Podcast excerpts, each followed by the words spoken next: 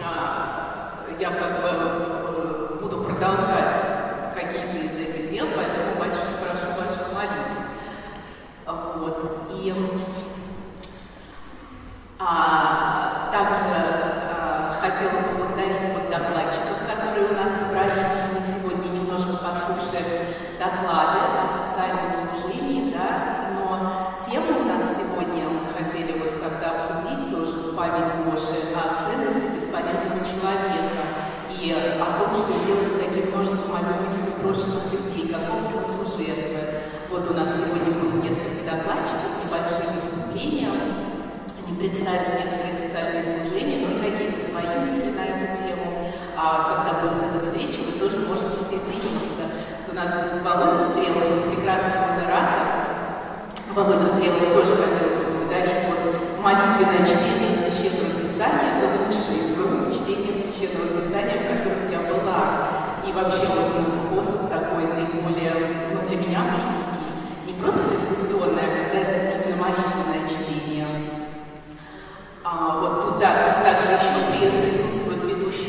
малых групп. Можете тоже чего-нибудь рассказать, если хотите. А Володя будет модерировать, у него есть дар прекрасного модератора. Вот, а если кто-то что-то хочет сказать, может быть, в память о Гоше или какие-то воспоминания, тоже можете поделиться, приглашаю. А Вот, очень рада буду вас послушать. Ну, я скажу свое субъективное мнение. Есть, насколько я понимаю, для чего происходит прославление того или иного человека в церкви Христовой. Я думаю, что Богу и так известны наши дела, но прославление человека нужно не для него, а нужно для тех, кто находится здесь, в, этой, в этом мире, в этой жизни. И для того, чтобы мы имели перед собой пример. И поэтому имеет смысл говорить, ну вот в связи с Гошей я бы говорил о, о его самоотдаче людям, которые ничего не значат ну, в этом мире практически для окружающих, для нас. Для, ну, это люди, которые не социализировались, многие болеют, многие не имеют просто душевных сил. А, бабушки старенькие, бомжи. И вот Гоша это человек, который слышал каждое слово, мог часами слышать этих людей, слушать, погружаясь в глубину как-то внутренней мудрости каждого человека сокрытой. Ибо Господь слышит нас изнутри, наши души слышит. И Он не только слушается, да, Он еще вот не ушел до конца. Ну, это человек, Гоша это человек верный, человек веры, крепкой. Это пример христианского подвига. И ну, остается открытым вопрос, нужно ли было отдавать свою жизнь за человека отчаявшегося, который, в общем, уже не хотел жить, который все равно ушел спустя месяц. Нужно ли было вот, идти до конца, оставляя здесь на наше попечение своих близких, жену, родителей, с глубокой раной душевной, оставляя этих бабушек недослушанными. Ну, мне кажется, что сейчас вот, ну, еще мы в Москве неплохо живем, а вот в глубинке у нас совсем огромное количество брошенных людей.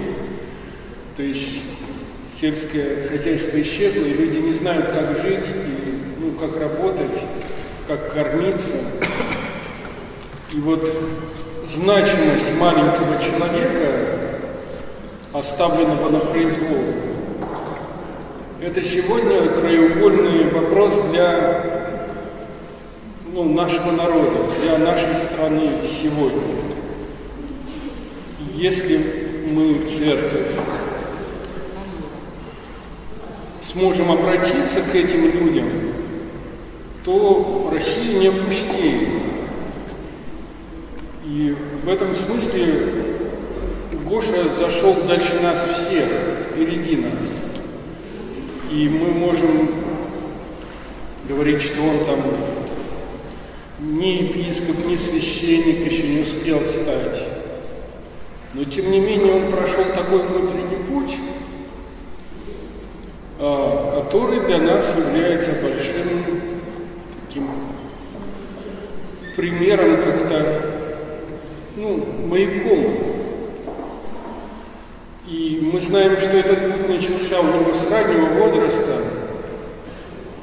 И вот здесь присутствует Вера Возвинская, которая очень большое влияние оказала своим служением своими поездками в малые города, к людям, вычеркнутым практически из жизни. Мне довелось только один раз ездить с Верой, и я увидел страшную картину.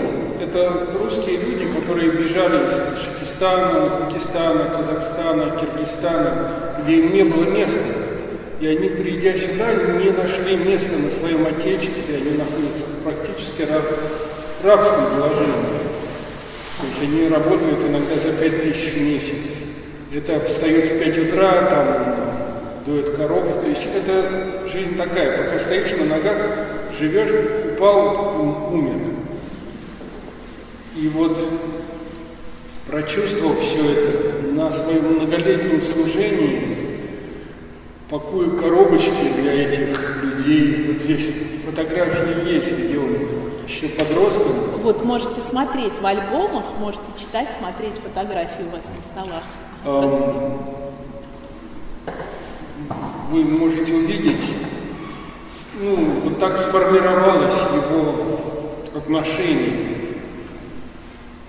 И низкий поклон Вере Базлинской, низкий поклон отцу Александру Борисовну, окромляющему все это движение, низкий поклон уже ушедшим от нас, отцу Александру Меню, отцу Георгию Чистякову, всем нашим близким, которые уже идут по этому пути, и многие храмы идут и обращают свое внимание. И только на храмы сегодня есть надежда, потому что люди там, в так называемом замкаде, они действительно практически вычеркнуты из круга жизни. Они живут так, ну, по закону природы, с Богом, ну, почти уже без социума. И сиротство, ощущение сиротства этих людей, понимаете, этот вакуум, когда тебе некому обратиться, когда ты заболел, когда тебе нечего кушать, и у соседа бывает тоже почти нечего кушать, оно очень приближает к Богу. И эти люди, они близки к Богу, и они для нас очень важны. И вот сегодня мы собрались здесь, чтобы вспомнить Гошу и понять смысл его самопожертвования. Спасибо вам. Я просто хотел немножко уточнить, может не все знают. Дело в том, что Гоша, какой рождения? В 89 году... Втором, так? В 82 Я понимаю. Я про другого. В 89 году, после праздника тысячелетия крещения Руси, стала возможна воскресной школы. Я тогда служил на речном вокзале, церковь знамени на фестивальной улице и попросил настоятеля благословения как открыть. Там помещение, слава Богу, было. Вот. И объявили там, кто сможет приходить с этими там и.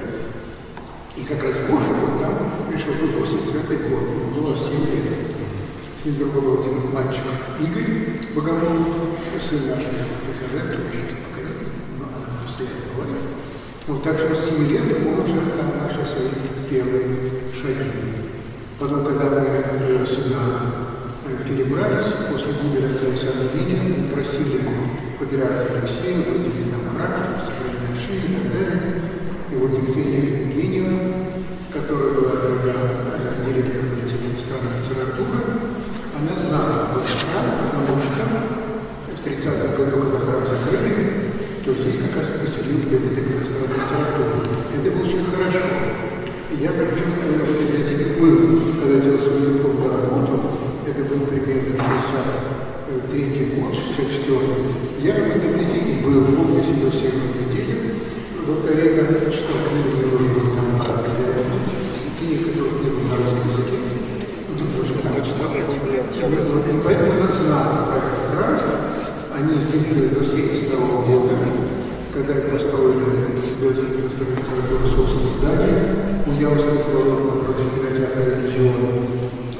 А проект храм знания здесь поселили библиотека э, типография Министерства культуры, и поэтому сразу обратился к Святейшему Пираху Алексею с просьбой, чтобы предоставили храм, меня настоятель, да, и подарок сразу с готовностью откликнулся.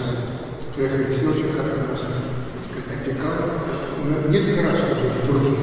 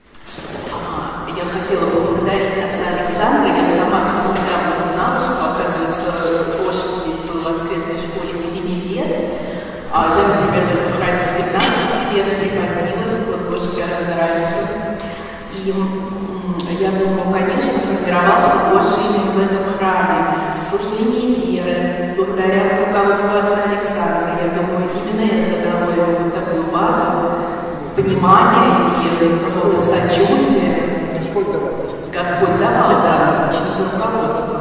Вот, и сочувствие этим людям, так что он пошел в своем подвиге до конца.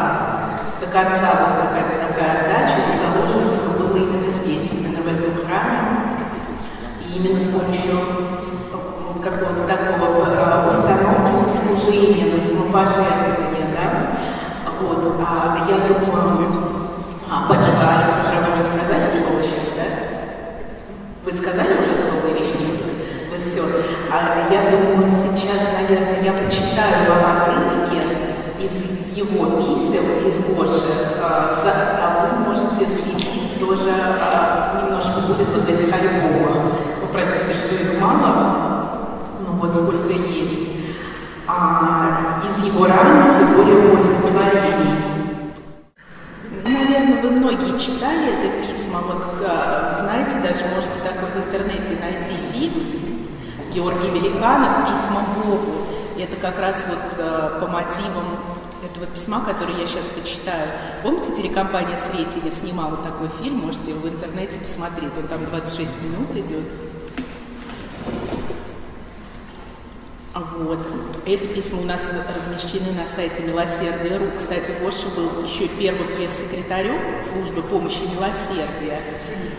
И вот в это время, то есть это где-то лет за семь до его гибели, он вот такие писал вещи. Наверное, сложно со слуха воспринимать, но как получится. Георгий Великанов «Письма Богу и другу». «И я странный человек, ненужный миру, иду к таким же лишним и никому не нужным людям и обретаю там покой». Эти письма написаны в 11-13 годах. Видите, интересно, что Гоша как бы тоже себя он понимал как-то из глубины вот этих людей, да, он а, отождествляет себя с ними, что я тоже странный ненужный человек, и иду к таким же лишним и ненужным людям, и именно там с ними обретаю покой. Он очень, например, любил в психоневрологический интернат ходить и говорит, что люди там, они вот, ну, может быть, там у них что-то какие-то ментальные проблемы, но сердце очень широкое. Интересно, что очень тянулись к нему детишки вот с аутизмом или с какими-то другими расстройствами аутического спектра. И он даже устроился на работу, но вот за два дня до того, как должен был выходить на эту работу, погиб. Именно сопровождать мальчика вот с таким расстройством, аутизмом. А, письмо Богу. Иногда мне хочется, чтобы у Бога был прямой телефон, или хотя бы почта, по которой можно было бы написать ему в любое время дня и ночи, и он бы ответил, вот бы здорово, здравствуй, Бог, у меня проблемы, помоги. Что? А, хорошо, будет сделано. Окей, до скорого. Или так, боженька, мне так одиноко, мне так плохо, сделай что-нибудь. Папочка, а когда ты придешь домой? Или просто молчать в трубку. Он понимает. Но у Бога нет прямого телефона. Или есть, но я забыл номер, записную книжку потерял. Да нет, не в книжке дело, а просто провода порвались. Надо просить специалистов наладить связь. Ну где эти специалисты? Вот и приходится мыкаться всю жизнь, пока отыщешь потерянное и поймешь, где, когда, почему связь порвалась. А его как будто нет, далеко. Он ждет нас, а мы ждем Бога.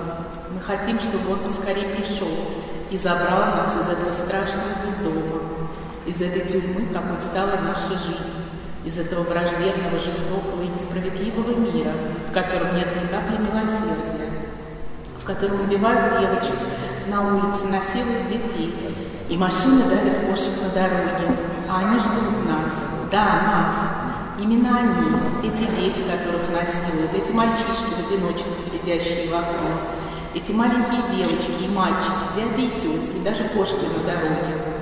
Но ты подойди к ним, сядь рядом, погладь по голове, отдай все тепло твоего раненого сердца. Пусть боль преобразуется в любовь. И тогда, может быть, не станет времени утешать свою боль, чужой хватает. Наши боли соединятся сердце к сердцу, голова к голове, рука к руке. А потом мы отдадим это все ему, большому дяденьке на небесах. Он красивый, сильный. Как много значит в этом огромном мире маленькая верность. Это безмерно. И обязательно расскажи им, не забудь, что он приходил сюда. Он знает, что такое дома и тюрьмы, концлагеря и раздавленные кошки на дороге. Всех до кошек и всех выброшенных на улицу малышей, всех дяденек и тетенек, которые приходят домой зная, что их там никто не ждет. Всех мальчиков и девочек, стариков и умственно отсталых, всех до единого он вобрал в себя. Это случилось в пятницу. Сложно читать мне, конечно. Марин, поможешь мне? Угу. Это случилось в пятницу 29-го Ниссана 30-го года нашей эры. Это случается каждый раз, когда мы приходим, чтобы разделить боль чужого ребенка и незнакомой нам кошки. Время начаться суду с Дома Божия. Я верю, что Господь будет потрясать непрочные гнилые основания, но в то же время Он открывает новое.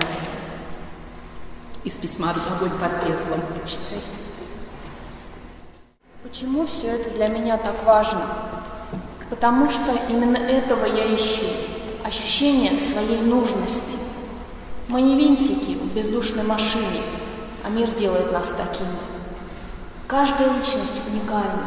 Если она погаснет, так и не пробудившись, как звезда, оборванная в полете, потеря будет невосполнимой. Поэтому, мне кажется, в христианстве очень серьезно воспринимается вечная жизнь или вечная смерть. Отсюда тоска по апокатастасису, всеобщему восстановлению и невозможность утвердить его в качестве догмы. Выбор, который мы делаем, очень серьезен, даже если Бог может спасти из огня.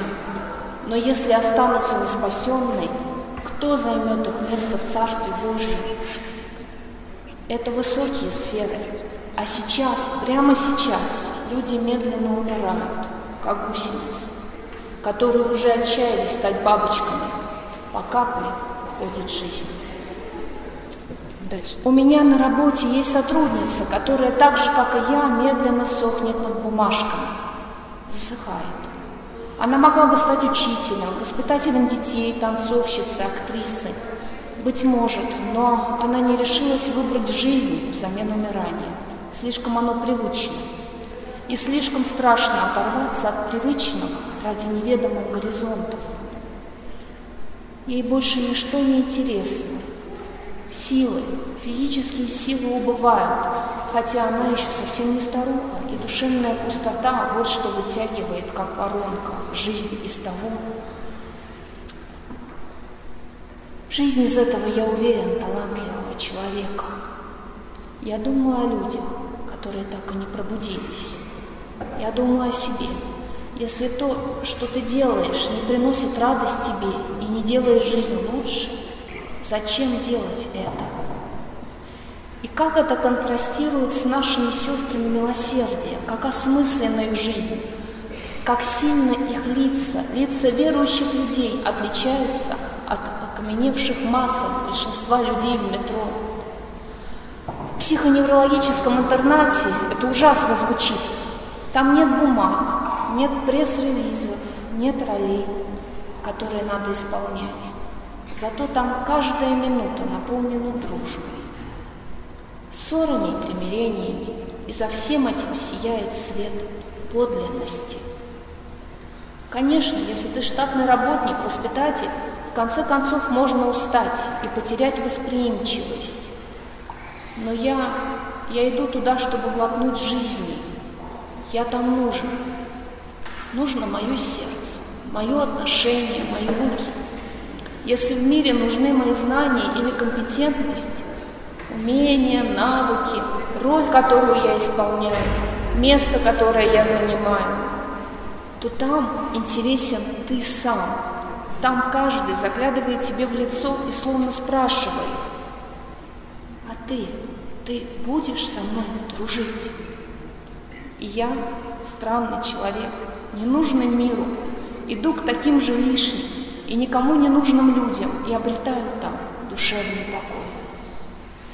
Я понимаю, что я сам выбрал этот путь. Выбрала его душа, и я не жалею об этом. Когда Бог творил меня, Он, наверное, спросил у моей души, еще не вошедшей в утробу матери, согласна ли ты пойти, пройти все это? Хочешь ли? И я ответил «да». Пусть богословы скажут, что думать так ересь. Душа знает свой путь. Понять этот путь и принять его, как от руки Божьей, вот задача. И тогда он становится уже не только крестом, но и радостью. Крест – это от того, что на пути осуществления своего призна... призвания нам приходится противостоять миру, плоти и дьяволу. А радость от того, что на этом и ни на каком другом пути ты соединяешься с Богом. Стараемся принять свои страдания. Да, очень трудно, но они достойны благодарности, потому что приводят нас прямо к Божьему престолу. Хотя поймем мы это только потом. И еще я подумал, есть душевные потребности, а есть духовные задачи. Хорошо, когда они совпадают, но бывает, что то, что приходит от Бога, опрокидывает наши привычки и представления. Нам важен душевный комфорт, спокойствие, уверенный в завтрашнем дне, а Бог проводит через такое, что думаешь, как бы выжить. Но это потому, что Он призывает к чему-то большему. Ну, а моя духовная задача сейчас, похоже, постараться делать хорошо то, что делаю, хотя это очень скучно. И надеяться, и молить Бога о том, чтобы в какой-то момент найти свою, чтобы сердце горело. А пока огонь под пеплом. Священник Филипп, меня зовут, если кто не знает. Э, я не из тех людей, э, которые близко при жизни э, знал отца, знал Георгия, вот, или как его любят называть, Гошу. Но могу сказать следующее. В начале 90-х годов я был певчим на клиросе храма «Живоносный источник» в Царицыно – где настоятельствовал протерей Георгий Бреев э, долгое время. Он был наш общий духовник, и Гоши, и мой, и э, я пел на клиросе, всегда видел э, эту семью. Отца, уже такого немолодого, Вячеслава, Ольгу, маму, и э, Гоша тогда был, ему было 11, 12, 13 лет. Всегда их видел вместе – регулярно они ходили на службы, но между, разница между мной и Гошей была все, все-таки лет 15.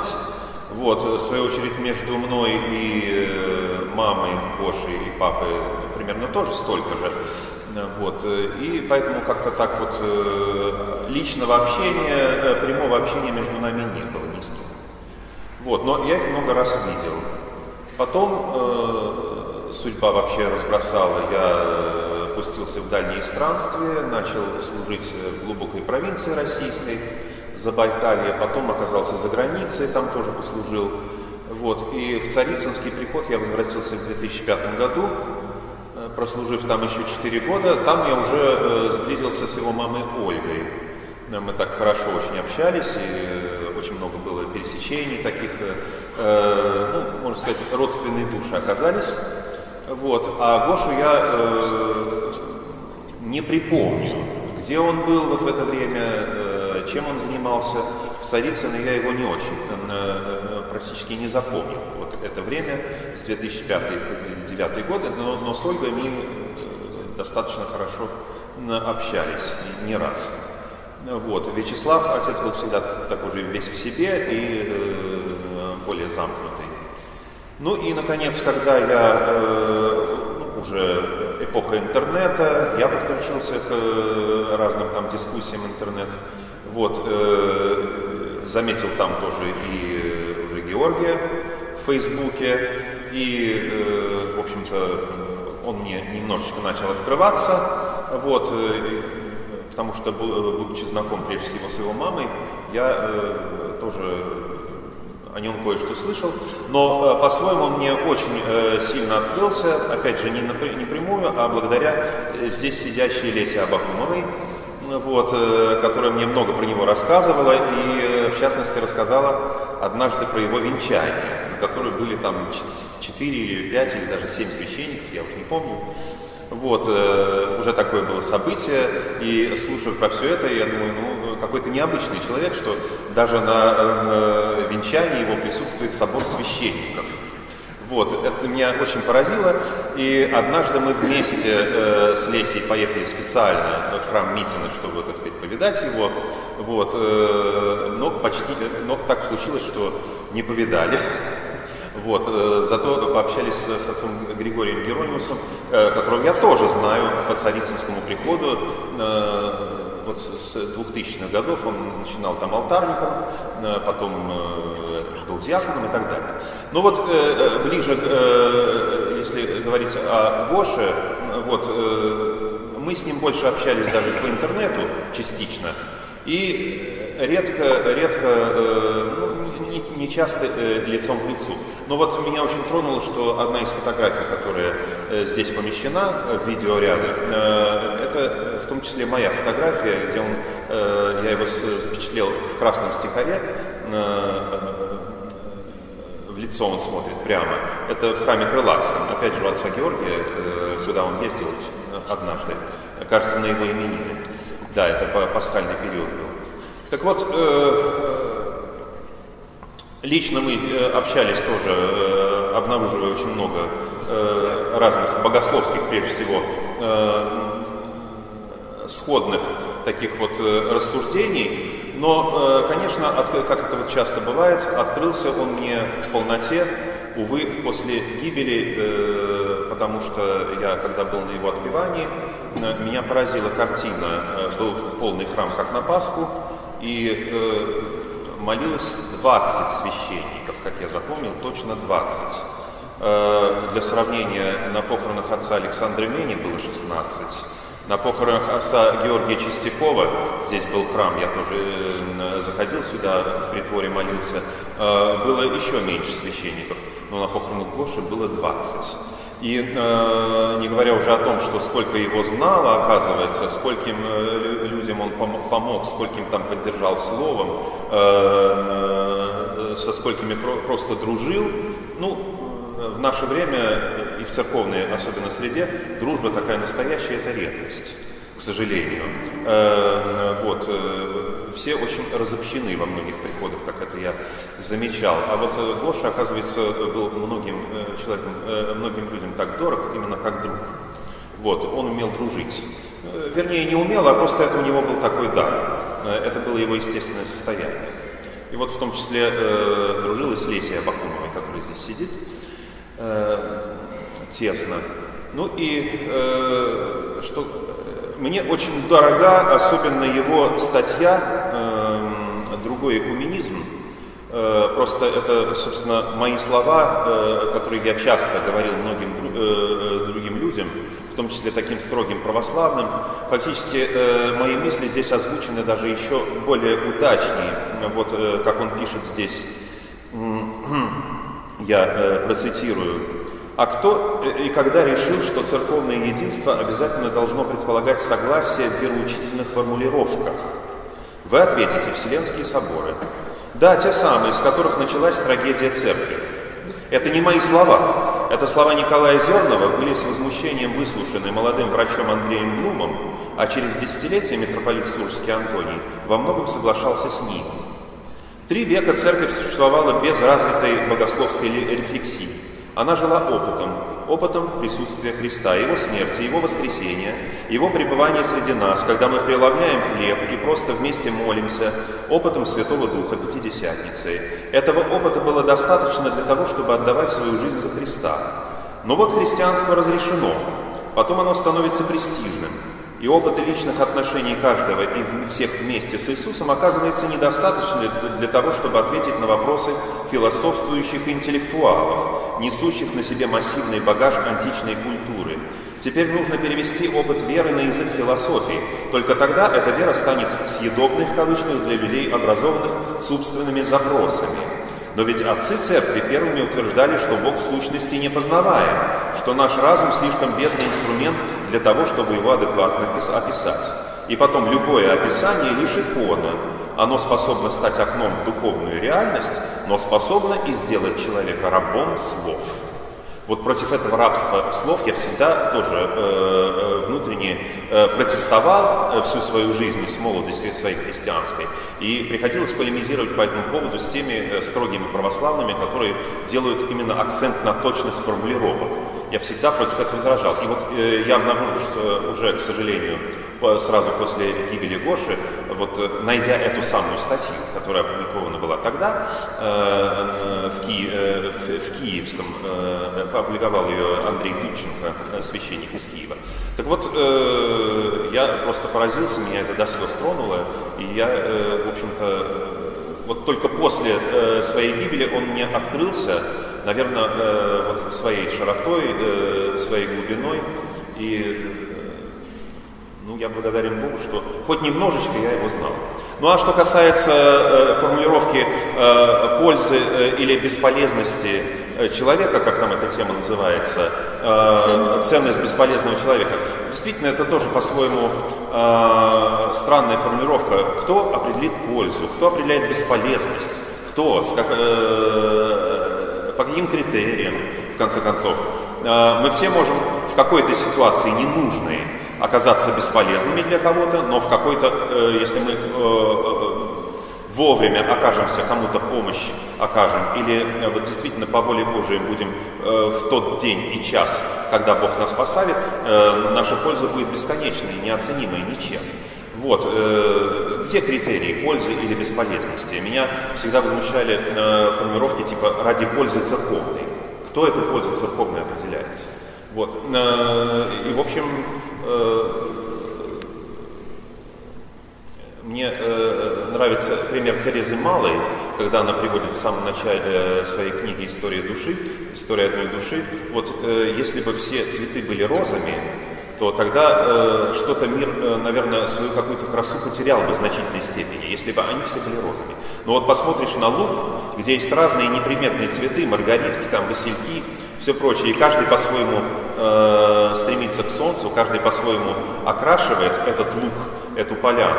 Вот смотришь и действительно поражаешься э, промыслу Божию и богатству. Вроде каждый цветочек не заметен, а все они составляют какую-то неповторимую гамму. Спасибо.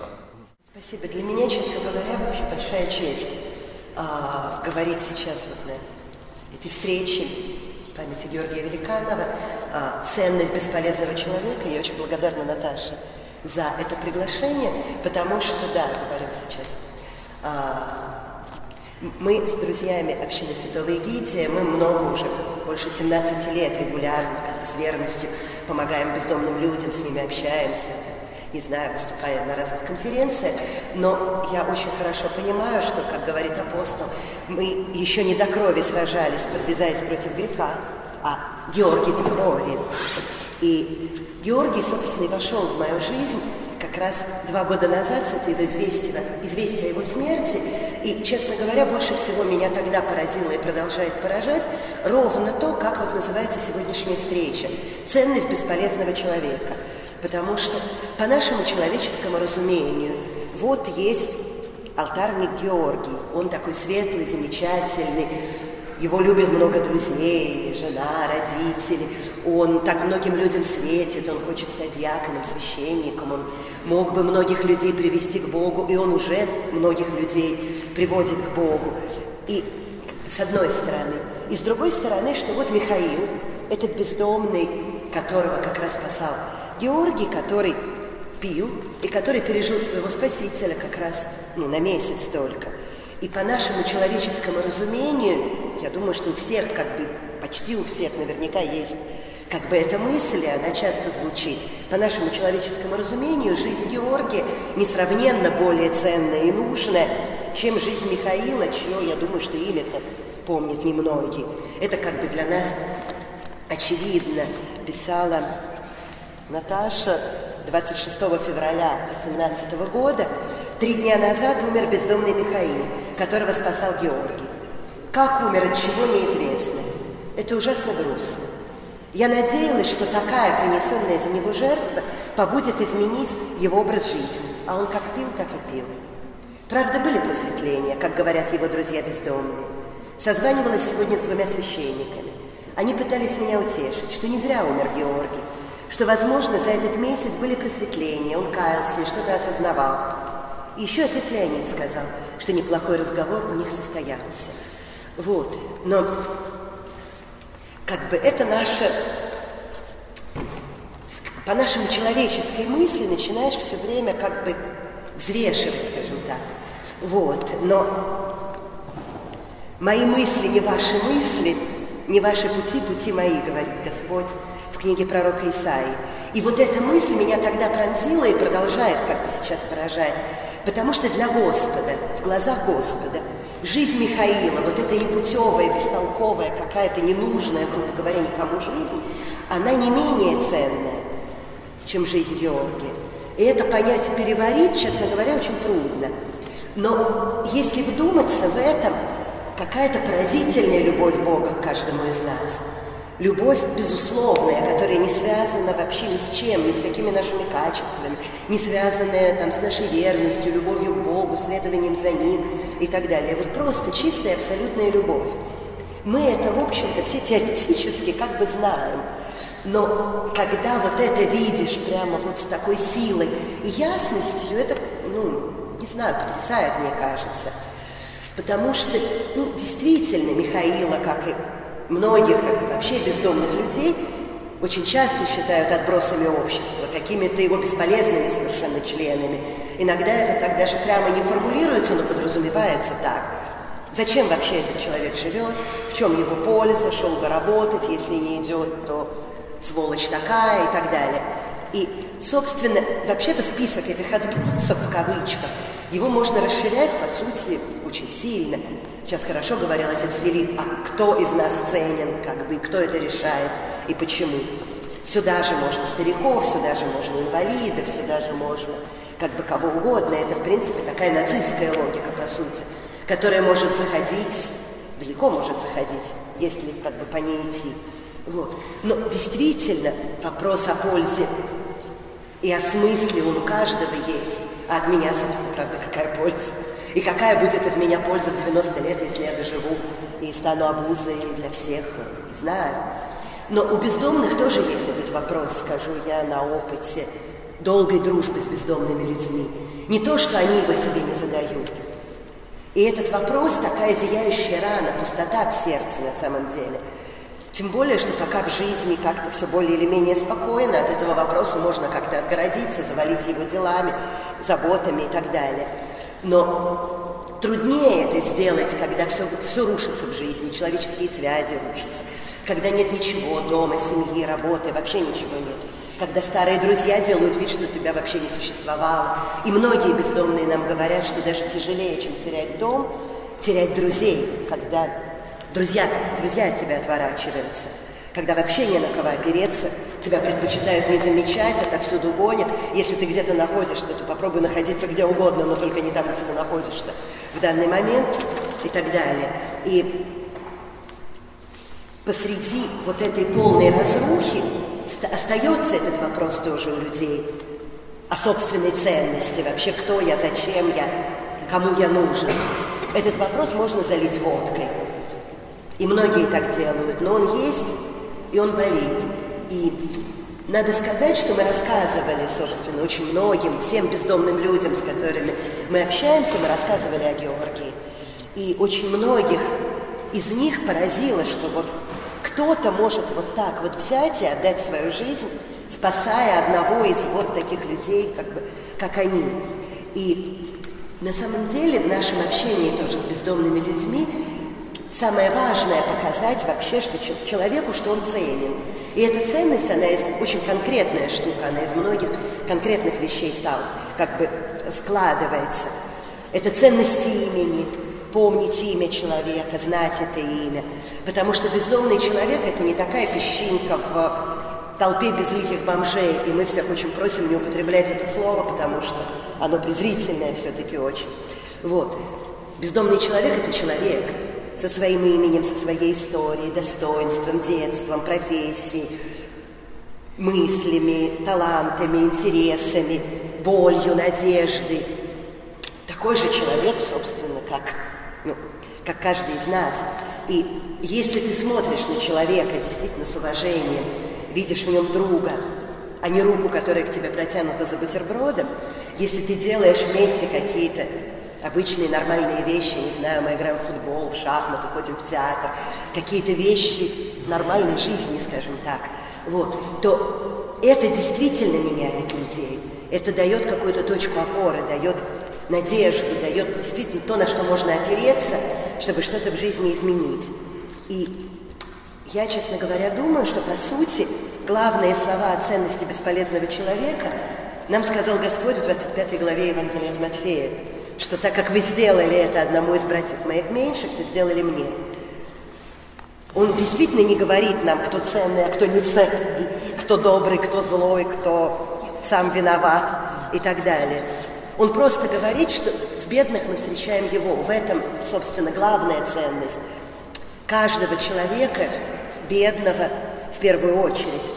И эта ценность, она и в жизни, и в смерти, она никуда не девается ни в какой момент. И каждый год в конце зимы по нашей просьбе отец Александр служит панихиду по бездомным людям, которые умерли на улице. Мы вспоминаем Михаила тоже. И вспоминаем каждого. И последнее, собственно, что я хотела сказать, что я думаю, что действительно Георгий смотрел на Михаила глазами Божьими, а не глазами человеческими. Поэтому он бросился его спасать, не колеблясь, действительно, наверное, не считая свою жизнь более важной и более полезной. И тоже я вот перечитывала он писал, что для него главное свойство святых – это безоглядность. Сейчас пойдет цитата. Вот эта способность не осторожно, не озираться назад, не рассчитывать свои силы, не думать о цене, не беречь себя, не осторожничать, а бросаться к Иисусу, идущему по воде. И даже не замечать, как вдруг ты и сам начинаешь бежать по волнам. Не подпускать к себе страх или мысли о производимом впечатлении. Смотреть только на Иисуса – Конец цитаты. И я думаю, что два года назад Георгий действительно смотрел на Иисуса. Он видел его в Михаиле, и это, по-моему, очень сильное свидетельство. Правда, очень сильное. Спасибо. Хочу сказать кратко. Нас Господь собрал, и мы собрались в основном помолиться. Это, ну, как бы сказать, поминальная трапеза, она не совсем конференция. Вот. Собраться по этому поводу стоит, и тема интересная, хотя название какое-то парадоксальное и, на мой взгляд, неточное. А сегодня за богослужением читалось послание апостола Иакова, как раз тот отрезок, который говорит, что если в собрание ваше, церковное собрание, имеется в виду, войдет человек э, в нарядной одежде, э, светлой одежде с золотым перстнем, и скажешь ему, вот садись, тебе хорошо сидеть здесь, а зайдет нищий, ему скажешь, вот ты стань там или там где-то садись там, ну, и кто пересуживаешь. И говорит апостол, что если мы пересуживаем, то делаем грех и являемся нарушителями закона. Ну, не об этом речь. Э, речь сейчас не о теме какой-то вот этой, а просто Георгия, может, я и не очень долго знал, но только другое хочу сказать. Э, что э, про его, что он чего-то писал, я этого как-то так не знаю. Я знаю, что он учился на богословском, что ну вот то, что он молился, то, что вот действия, они исходят из, именно из православия. То, что он молился хорошо, вот это основное. То, что он искренне веровал. вот эта вера, она нас с Богом соединяет. Он писал, вот как вот, сегодня читали, я этого, его, что сегодня читали, спасибо, я этого не знал. Это услышал впервые вот, про то, что связь восстановить с Богом, правда, как с письмом сравнивать, с телефоном. Э, это вот он наладил это, и дай нам, Господи, иметь это, молитву свою, как-то иметь молитву Богу. Это очень важно. Простите, меня нормально там слышно сзади? Да? Хорошо. Иметь нам молитву Богу, это самое главное. Вот, и как-то пред Богом предстоять, научиться. Внешние дела, они вытекают из внутреннего состояния, потому что иногда бывает дел внешних много, которые надо делать, а если не помолиться, сил на них порой нет. Бывает как на спущенных шинах, как пустым топливным баком. А когда человек с Богом наладит, то Господь дает силы. А еще иногда человек делает, э, потому что просто надо делать, э, без особого восторга, может, э, чего-то он не видит, но знает, что Господь велит, и потому надо. Господи, помоги. Вот когда, я знаю, вот надо было человека, который болел, причастить, и он приходил несколько раз, меня просил, что надо пойти причастить, надо, то есть, и вот последовательность какой он, это, ну, вначале-то, ну, мало ли прихожан у нас, хороших ребят приходит в храм, ну, а вот последовательность в делании добра, она, я понял, что Божий он человек. А то, что он вот такие глубокие вещи богословские писал, я это только вот, может быть, после его представления узнал. Я знал его как хорошего товарища, верующего человека. А то, что такие глубокие вещи он пишет, я вот э, хочу почитать, чего-то немножко почитал, много пользы почерпнул, и хочу остальное прочитать, потому что э, ну, есть чему поучиться. Всех вас благодарю. Давайте помолимся. Мы в храме, и это прежде всего. И важно нам в храме не забывать, что мы в храме. И когда из храма выйдем, не забывать, что вся природа – это храм Божий. Вся земля, Господня земля, исполнение Я, Вселенная и все живущие на ней. Поэтому мы идем по земле, и земля везде Господня. И вся земля – это, ну, вот должны, как в храме Божьем, «Отче наш, же на небесех, а небо везде над нами». И Господь везде нас видит. Вот это нам помнить. К сожалению, бывает, что ну, это как-то мы из виду упускаем. Это вот даже можно, в храме, иногда забываем, иногда из храма выходя, даже будучи священнослужителем, можно помнить, можно где-то забыть. Господь видит нас, мы и никогда нас не забывает. Даже если мы его забываем иногда, он нас не забывает. Вот это нам надо знать. Поэтому давайте со святыми упокой споем. Благодарю я очень за слово, вот благодарю за то, как в глубинке живут, очень благодарю, кто говорил, потому что действительно это правда. Правда, трудно народ живет, когда больницы закрываются, целое отделение в больницах, в селе, простите, э, в рабочем поселке Ермиш, например, было, простите, э, на 125 коек места, сейчас там на 15 коек больницы осталось. Ну и в других местах вообще больницы частью закрывались. Ну, что говорить, это печально. Но в эти времена Господь с нами, Господь с нами. Поэтому э, быть Божьими, и тогда Господь помогает. Георгия, э, помянем, давайте со святыми упокой споем. Если позволите, поделиться с вами какими-то, а, может быть, я бы даже сказал, обрывками каких-то мыслей, переживаний, это трое, которые присутствуют сейчас в моей голове и в моем сердце. Надеюсь, что-то из него попытаюсь собрать что-то было вразумительное. Мне кажется, и это особенно я сейчас почувствовал, когда я слушал и ваше Светлана выступление, и отца Филиппа, и, и, и как-то вот так вот просматривая эти фотографии, вспоминая наше общение личное, что есть одна очень большая, серьезная, просто катастрофическая проблема, когда человек вообще воспринимает категорию пользы. А, лично для меня человек оцениваемый в пределе пользы, это такое, знаете, абсолютно сатанинская, э, сатанинская реальность, потому что человек в пределе такой оценки, с моей точки зрения, э, представляет ни, ни что иное, не личность, не существо дышащее, любящее, а просто функцию, просто некое средство, которым пользуются или которое, которым это сейчас иногда говорят не очень литературно.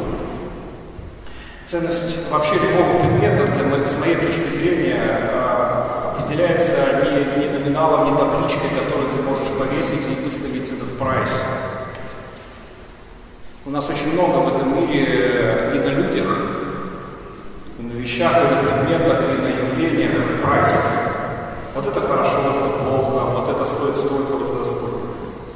Вообще, на самом деле, ценность того или иного предмета или того явления определяется ровно тем, сколько в реальности готовы за это заплатить. И в этом смысле ценность человека – это, это то, сколько заплатил за него Бог. И больше здесь разговаривать не о чем. Какая ценность этого бездомного или других людей, которые даже свое собственное имя забывают? Ровно ценность Бога. И поэтому полезный, не полезный человек, вот мне это не очень близко, а вот ценность человека, его, его личности, его, его достоинства, его, его боли, его радости, его глупость, его остроту ума, неважно чего, но человеческого, она, мне кажется, вот это самое главное, что нужно воспри- воспринимать принимать во внимание, ценность человека. Ценность человека равная ценности жизни Бога. И вот тот, с моей точки зрения, символ веры, который Наташа читала там, до конца который, вот, как мне это кажется, это такой символ веры Божьей. Я верю в Бога, который помнит каждую кошку. Помните? Вот это, это символ веры мне близок, очень близок. А, догмати- Мы разговаривали с Гошей по поводу его статьи об экуменизме. Что ты сделал вообще? Ты же понимаешь, что сейчас будет дальше? Но м, он почесал затылок и говорит, ну, понимаешь, я так думаю, я так уверен, я так, я так считаю, надо было написать. Естественно. Как В кошном случае разве так могло быть иначе? Но э, про догматические определения, формулировки, это, конечно, красиво, это интеллектуально, но вот тот самый символ веры, который вот как-то так штрихами, э, штрихами нарисовал э, Гоша вот в этом тексте про Бога, который, который помнит имя и помнит каждую кошку, сбитую на. Вот это мне очень близко и знаете, наблюдая там с разных э, колоколен за теми событиями, которые происходят у нас в церкви, у нас в обществе, я вижу, что очень часто, очень часто а, Бог превращается, или образ Бога пытается подать как, вы знаете, Бога с кулаками, Бога, определяющего пользу и так далее, и так далее, церковная польза, вот отец Филипп там об этом сказал. А, наверное, кто-то это понимает очень глубоко, а мне это не близко. Я же человек простой, и, и- и вот я вижу еще в связи с этим одну простую реальность, потому что занимаюсь какими-то, может быть, общецерковными проектами. Очень страшно наступает момент, когда за а, реальностью любви обычной человеческой от сердца к сердцу появляются функции, появляются схемы, а, появляются какие-то, ну да, схемы. Вот мы эту схему сейчас примем на общем церковном уровне, и она запустит процесс любви. Что? Вот я в это не верю, правда. Вот я это абсолютно не верю. Это правда не работает, но вот какая такая простая и одновременно сложная история про Гошину жизнь, про его, про его, его, а, про его любовь к людям, человеком, она, мне кажется, гораздо более значимая, но тут есть еще один соблазн. Соблазн, который, опять же, вот в силу падшести нашей природы начнет э, иногда искушать нас и, и- и пытаться открывать наши уста и говорить о пользе жизни Божьей, о пользе Его э, спасительного и человеколюбивого действия. Начинается вот такая вот как бы такая красивая, красивый пенопласт, который начинает закрывать ту самую реальность, которая была простой, иногда смешной, иногда очень глупой, иногда очень остроумной, иногда какой-то такой человечной, ну живой, живой. И мне очень близко, что наш Бог очень живой, он, он не в схематозах, вот этих, не в схемах, не в, не в этих, а, не в каких-то функциях. Это для меня очень важно. Вот в этом смысле иногда мы с Гошей разговариваем, потому что я церковный функционер. Ну так получается. И я благодарен, я очень благодарен, а, ну, прежде всего, Богу и, и, и Гоше, что ты как-то возвращаешься к реальности. К реальности, потому что реальность любви Бога, она самая реальная, это самое настоящее. Для меня это очень важно. И сложно сказать, что с каждым человеком произойдет через 5 минут или через 20 лет. А в какое я превращусь э, функцию.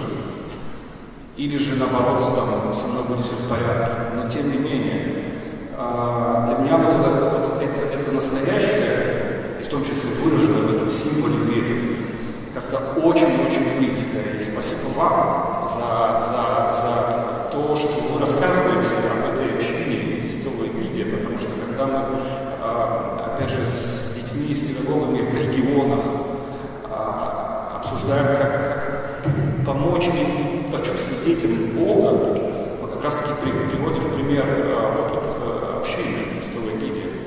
И, и опять же, о, о ней я впервые от Гоши услышал. Так что какие-то связи есть, и для меня это. Так что спасибо, спасибо, Гоша. И всем спасибо.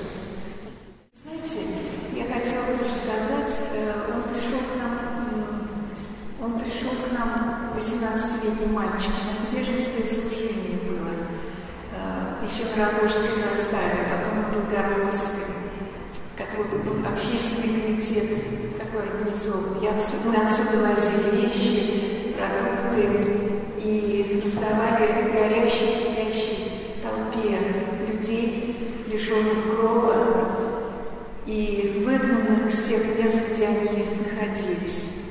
И из Казахстана, из Чернобыля, из Карабаха. И вот этот мальчик пришел к нам откуда-то сам собой. И сразу стало очень мирно, светло. И все, что он делал, он умиротворял обстановку людей, умиротворял их сердца, потому что все были разгорячены, измучены. Некоторые приезжали из Урала, из... это было единственное из Саратова. И это было единственное место, где можно было получить какую-то охранную грамоту, потому что в это время миграционная служба была разогнана, и все дела были переданы в милицию. И вот этот храм наш нам помогал тем, что можно было здесь скапливать вещи и туда возить. Это было очень трудно, потому что машин у нас нет ни у меня, ни у Гоши. И он очень активно принялся помогать нам. И э, каждый раз это было почти раза три-четыре недели до ночи. Ему было очень трудно, потому что он тогда еще в школе учился, пришел сам. Но это вызывало недовольство в семье, и он, несмотря на это, все равно продолжал приходить. Ну и потом мы устраивали молитвенные группы тоже, читали Евангелие. И он высказывался и постепенно возрастал. Он был с нами 12 лет. После этого, когда мы стали ездить уже в Тульскую область, раздавать беженцам вещи продукты, помогал нам еще своими взносами отдельными. То печенье, то вафли, Ранштадт. Может быть, помнит кто-то Верочку Ранштадт. Она была в кресле на колесиках. Поэтому э, вообще такое удивительное сочетание людей, откликающихся на страдания других. Вот. И еще хотела я сказать, у меня осталось много высказываний э, Гоши, э, вплоть до э, последних, последнего времени, где он вот сказал об этом нашем служении такие слова. Сейчас я прочту. Сейчас.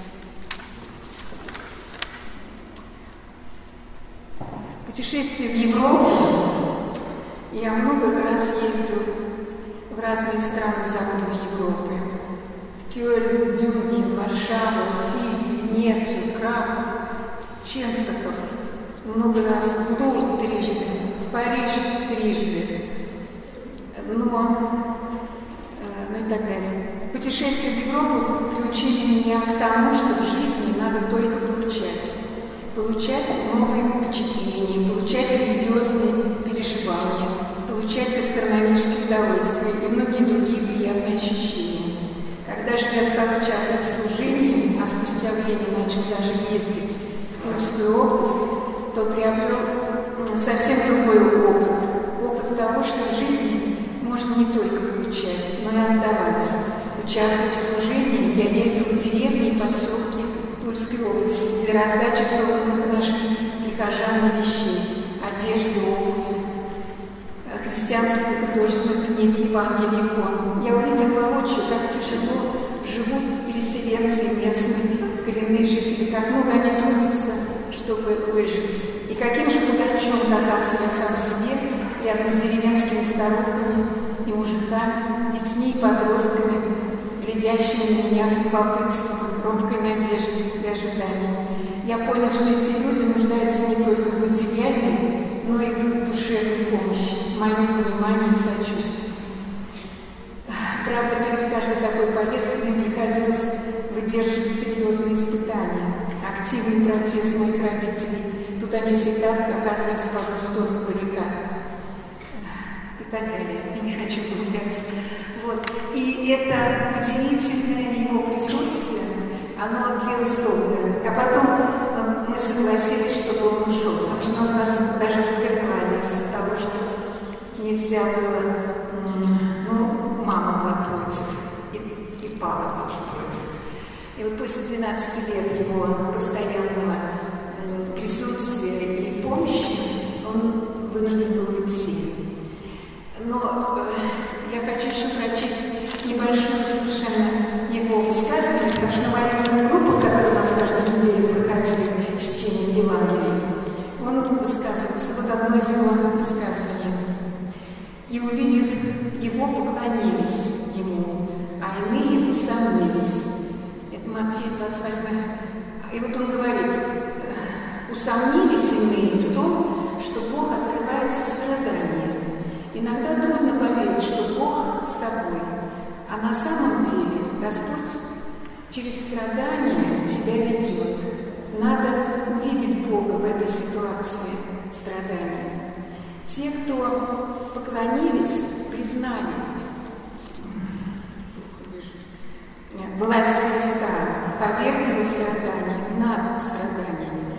Болезнь и страдания остались остались, но сквозь них и над ними сияет свет Христов. Чтобы это прочувствовать, надо не уходить в свое страдание, а видеть Бога, слушать Его голос и следовать Его голосу. Он ходатай Нового Завета, Он судья, но и заступник, и ходатай пред Отцем. И Он даст силу следовать за Ним. Я с вами во все дни до скончания века. И вот это его постоянно много, очень много таких высказываний э, еженедельных, начиная там с первого года происходило. Вот, и даже есть такое. Христос вошел в лодку и тишина. Когда Дух Христов живет в душе, только тогда человек может действовать и жить. И еще. Человеческое сердце медлительно, чтобы идти к Богу. Медлительно, чтобы уйти от мрака, в котором пребывают ученики. Пусть выхождение из мрака лишь со Христом, распятым и вознесенным, со Христом, претерпевшим страдания и утешения и вознесения. И еще скажу такое, что э, мы помогаем несчастным людям. И некоторые становятся укреп, как-то могут, можно им помочь, но некоторым невозможно. Потому что ситуация трудная. Много детей, сейчас в Украине много детей. Дети, по 5-6 человек и одна мать. Как она может работать, когда нет работы рядом? Нужно куда-то ехать, бросать детей. И поэтому, э, да, это без дна бывает иногда, но любовь Господня без дна, она бесконечна. И никогда нигде не найдем ни одной строчки в Евангелии, где было бы сказано, им слишком плохо, оставьте их, не помогайте им. Такого не может быть. И вот Боже это чувство понимал во всех последующих его высказываниях, которыми полны наши архивы. Спасибо вам. Спасибо. Для меня на самом деле большая честь э, здесь сегодня выступать.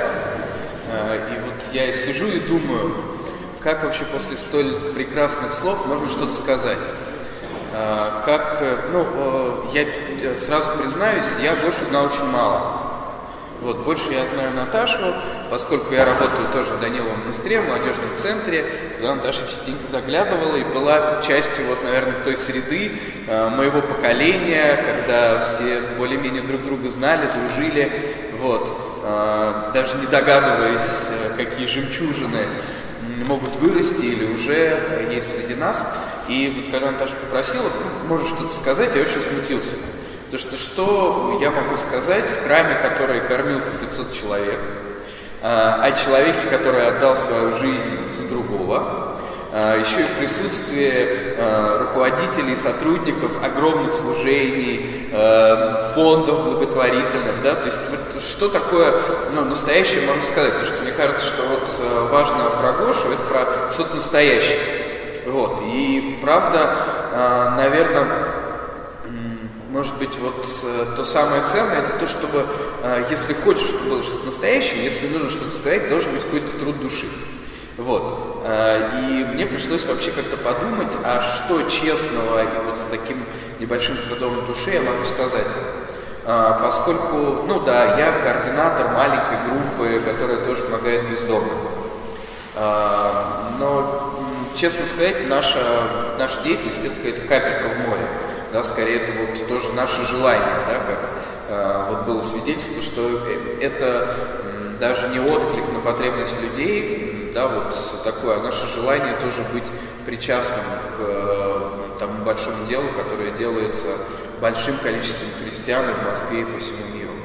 Э, и, честно, даже вот э, важность ненужного человека сейчас тоже не очень сильно откликается у меня.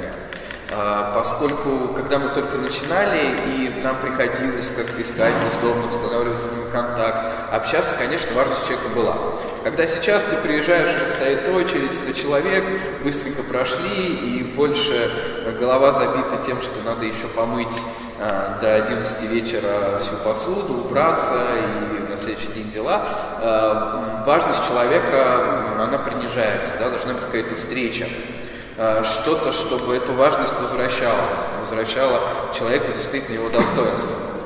Вот, когда я стал вспоминать, что же я могу сказать, э, я очень обрадовался, потому что действительно какие-то важные вещи, которые входили в мою жизнь, они были связаны вот э, в том числе с теми людьми, которые здесь сейчас. А, и я помню, как родилась а, наша идея а, рождественских ужинов, пасхальных благотворительных после поездки в общину Святого Егидия в Рим. И как друзья поддерживали вот эти первые наши попытки. Я помню, как очень многое из того, как что мы старались воплотить в нашу встречу с бездомными, я подчеркнул, когда участвовал в, да, в кормлении здесь. Вот, и много-много каких-то таких вещей, что наталкивает на одну простую мысль. Вот, как-то очень хочется аккуратно сказать, но вот так, чтобы она действительно была искренней. О важности свидетельства. А, и для меня, наверное, самым ценным была а, тоже встреча с Гошей уже а, после его смерти. И э, самым ценным было видеть, как много э, люди обсуждают, как много люди вдохновляются э, тем, что на крупных сайтах появляются статьи э, о интервью, э, о Гоше, Гошины тексты. Мне кажется, это как раз то, что свидетельствует и возвращает. Да? Вот какая-то такая важная вещь, по, по которой в храмах так много икон, по которой так много э, разных изменяемых частей богослужения было написано, э, потому что они пытаются возвратить какому-то важному опыту, свидетельствовать о чем-то важном. И вот мне кажется, это э, память сердца, этот внутренний труд души в том, чтобы разглядеть, э, может быть, вот в человеке, который, ну, мне тоже непонятно это слово, ну, ненужный, да, вот человек, который сейчас не трогает, то есть он, ну, действительно, как для меня, может быть, ненужный. А, может быть, э, разглядеть в тех, кто а, рядом со мной в церкви. Потому что, если честно, а, тоже хочу поделиться.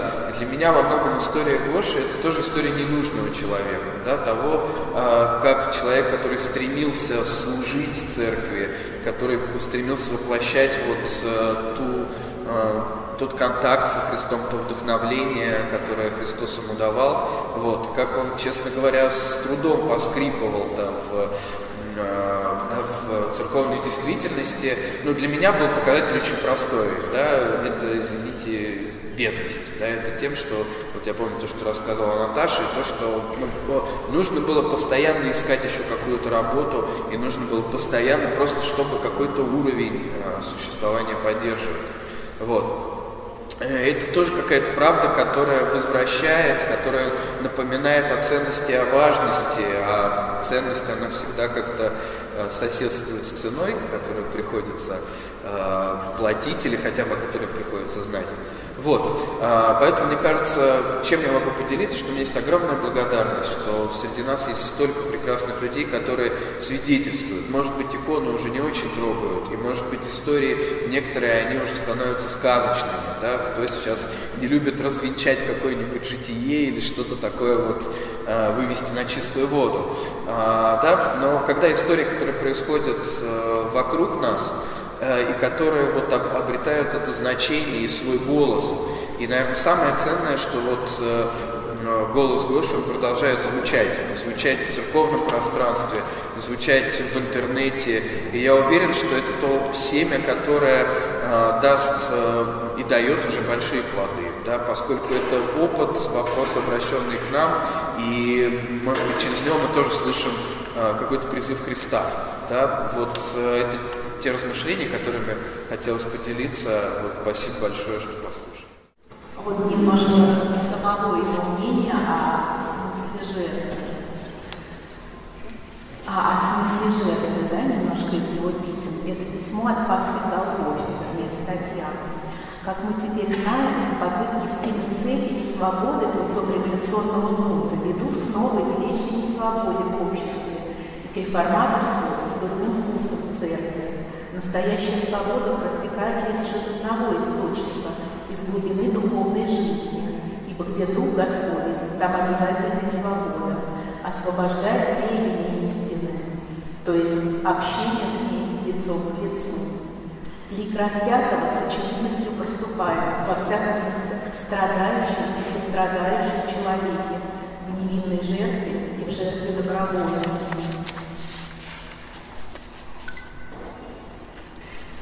Мне хочется сказать только, что вот эти тексты хорошо бы читать э, как-то не между делом. 7-8 страниц. Не между делом. Да. И мы сейчас их, конечно, прочтем для того, чтобы вы что-то услышали. Но, пожалуйста, вернитесь к ним. Иисус не говорит «отдай и останешься ни с чем». Он говорит «отдай и перестань за это цепляться». А сокровище не уйдет от тебя. Оно будет ждать тебя на небесах, если здесь, на земле, ты выберешь крест. И э, если вы откроете одну из самых первых проповедей Гоши, э, которую он произнес, учась еще в ПСТГУ, она посвящена мученичеству. Интересно, что он там тоже говорит о ценности и важности креста и о том, что это путь каждого человека. Вот Как бы, то есть его э, жертва, она была не э, спонтанной какой-то. Это то, чем он на самом деле жил, о чем он думал. Особенно и... последние годы. Да. Очевидно, что и меня сделать единым может только Господь. Все ереси и расколы начинаются во мне. Ересь, особое мнение, таково значение этого греческого слова, узкая эгоистическая точка зрения, противоположная единому и простому, но всеобъемлющему взгляду Божию. Раскол – это разделение моей внутренней церкви, разлад всех сил души, борьба моей ветхости с тем новым и освежающим духом, который послан в сердца верующих. Превратить весь этот греховный хаос в гармонию может лишь дух единства. Это Георгий пишет э, в статье «Да будут все едино». И надо сказать, очень интересно тоже, э, вот мы сегодня говорили о том, что э, Георгий искал этого единства и среди э, разных ветвей христианства. Но у него есть отдельные статьи, например, посвященные богословию владыки Антония Суровского и Сафрония Сахарова, которые, если вы знаете, при э, жизни находились в немножко таких э, непростых отношениях. Но вот Георгий э, искал и в них тоже единство, которое объединяет. И мне кажется, что это не просто его идеи и идеология, это опять же что как-то из глубины его сердца. Да, я бы сказала, что Гоша был человеком мост. Он просто, вот не было для него больше радости в жизни, чем объединить кого-то с кем-то, познакомить кого-то с кем-то. И он даже сам от этого радовался. Вот он свел каких-то людей и радуется сам. А, даже иногда смешно было вплоть до того, что ну, люди взрослые там дружить не хотят, но вот у него была прям вот такая мечта всех объединить. И я бы сказала, что если два слова, это человек мост. Про крест. Если ты не знаешь, как, если ты не знаешь, как поступить, если многие пути манят и зовут тебя, взгляни на распятие, иди туда, где оно, чтобы ненароком не встретить Господа, идущего на второе распятие вместо тебя, и услышать свой собственный изумленный вопрос. «О, вадес домине!» Куда идешь, да, переводится? Не знаешь, как поступить? Многие пути манят и зовут тебя. Взгляни на распятие. Иди туда, где оно. Все святые держали в своем сердце распятие. Говорят, что оно в буквальном смысле было отпечатано на сердце мученика Игнатия Богоносца. Это одна из последних статей, которая просто оказалась пророчеством последний прям месяц, но только о кресте писал. И можно сказать, что он воплотил в жизни сам свои тексты. Писал о себе. Вот следующий текст, надо сказать, меня самого обличает. Когда я э, был причастен к порталу предания, там вышло несколько текстов анонимных по поводу катехизации. Я так посмотрел, но человек э, как бы немножко, да, мыслит, может быть, не системно, говорит о таких вот возвышенных каких-то материях, немножко поэтически. Нельзя взять и попробовать. Потом я узнал, что это были слова самого Божия. И уже совсем как-то по-другому начинаешь на это смотреть. И вот что он говорит. Мы не знаем, когда Господь призовет каждого из нас к ответу о своем уповании. И главное, какую цену придется платить за этот ответ.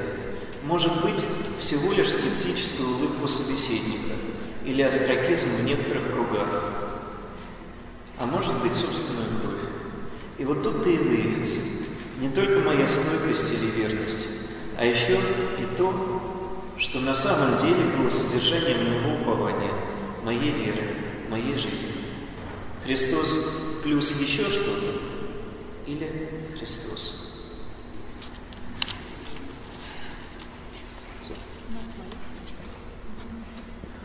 Теперь мне чуть-чуть более ясно, как это – ждать смерти, как свою невесту.